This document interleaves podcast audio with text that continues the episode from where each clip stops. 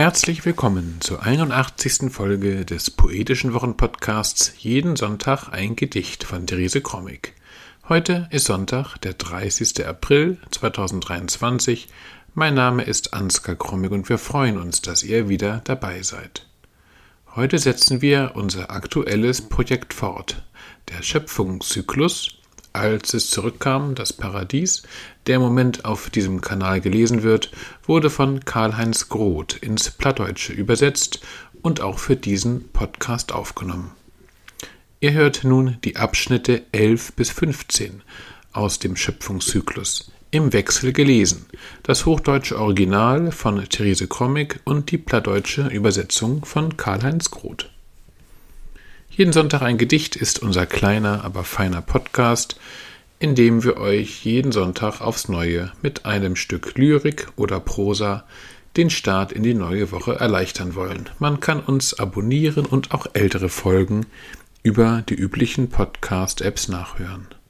Nun aber Therese Krommig und Karl-Heinz Groth mit den Abschnitten 11 bis 15 aus dem Schöpfungszyklus Als es zurückkam, das Paradies. Er ahnt sich kurz vorm Fertigwerden, wie er sich fügt. Entwurf aus Ton und Nebel, die Gestalt noch rissig, rau und ungelenk. Der Erdmatsch klebt an ihm, ein Daumenabdruck, Eindruck einer Schöpferhand in Spuren. Hey, Spiegelea kort wird fertig waren, wo ans he ut sehen wür. De Plon und Ton und Nebel, Gestalt noch rätig, Ruch und Stief, der Erdmatsch klebt an ihm. Ein Dumenaufdruck, Spauer von der Schöppers in Hand. In den letzten Stunden der Schöpfung als er das Werk abliefern sollte vor der Mondgöttin, der Erhellenden, meinte er noch etwas Besonderes schaffen zu müssen und schuf den Menschen. Die Mondgöttin schien zufrieden. In den letzten Stunden vor des Schöppen, als er das Werk abliefern schul für die Mondgöttin, der ahns hell und klar mogt. Mein he, he muss noch wat Besonderes zustande bringen. So käm der Mensch auf die Welt. Die Mondgöttin schien zufrieden. Mondphasen. Der Berggipfel wurde taub, das Wasser im Fluss stumm, und das Erdkind weinte, als die Sichel des Mondes immer schmaler wurde. Es glaubte zuerst, der Mond sei gestorben.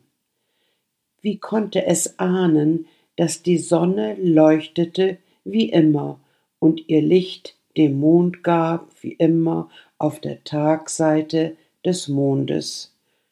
Und als die Sichel des Mondes wieder erschien, freute es sich und wunderte sich über seinen Standort. Mondstremels. Der Topf von den Bach wurde Dorf. Dat Woter in den Stromsee nicht witt und nicht swat. Und dat Erdenkind wehen, als die Sicht von den Mond jümmer smaler war. Er wird zuerst vermuten, dass der Mond tot bleiben wär. Woans kon hij ook aan, dat de zon lucht als jummers und den Mond erlücht, ob der sein Dach sieht geef. Und als die Sicht von den Mond wieder zu sehen wär, do freu sich dat Erdenkind und verwundert sich über sein Standort. Und baute sie, nicht aus den Beinen, dass sie ihm nicht davonlaufe, nicht aus dem Ellenbogen, er liebte die Ellenbogenfreiheit, nicht aus der Schulter, damit sie ihm diese nicht kalt zeige, nicht aus dem Arm, in den wollte er sie nehmen, nicht aus der Nase, an dieser sollte sie seine Wünsche ablesen. Nicht aus alledem wurde sie gemacht, sondern aus einer Rippe, die war ihm egal, unscheinbar, versteckt und doch tragend wie die Rippenbögen das Gewölbe, verputzt, geschmückt, so leicht und so belastbar. Den Rippenbogen gab er ab im Schlaf und sieht bis heute, dass das gut war. Und bu er nicht ude Beinen, dat se em nicht wegloben kund. Nicht u den Ellbogen, denn de Ellbogenfreiheit wär ihm wichtig. Nicht u de Schuller, wat se em de nicht cold wiesen wür. Nicht u den Arm, denn en de wohl er nehmen. Nicht u den Nees, a de schul se aflesen, wat he sich wünschen wür. Nicht ut all dat is se mogt worn, nee, ut ein Ripp. Ach, die wär im Puddegol unschienbar, verstegen und puckelt doch, als der Rippenborgens dat Gewölf, verputzt, smückt, so licht und so belastbar. Der Rippenbogen gäf he af ins Lob und Südbit ob den hüdigen Dach, da dat gut wär. Und sprach und schuf und befahl und machte, ordnete, bestimmte, segnete, erklärte und war erschöpft und schloss die Augen und döste. Da tanzen die Gedanken auf dem Kopf herum, die Bilder wechseln Farben und spielen Versteck mit den Figuren. Die zuverlässigen Worte laufen auseinander, überdrüssig und suchen neue Zungen. Und he sprok und mög und kommandär. Ahns krieg's in Schick und Segen.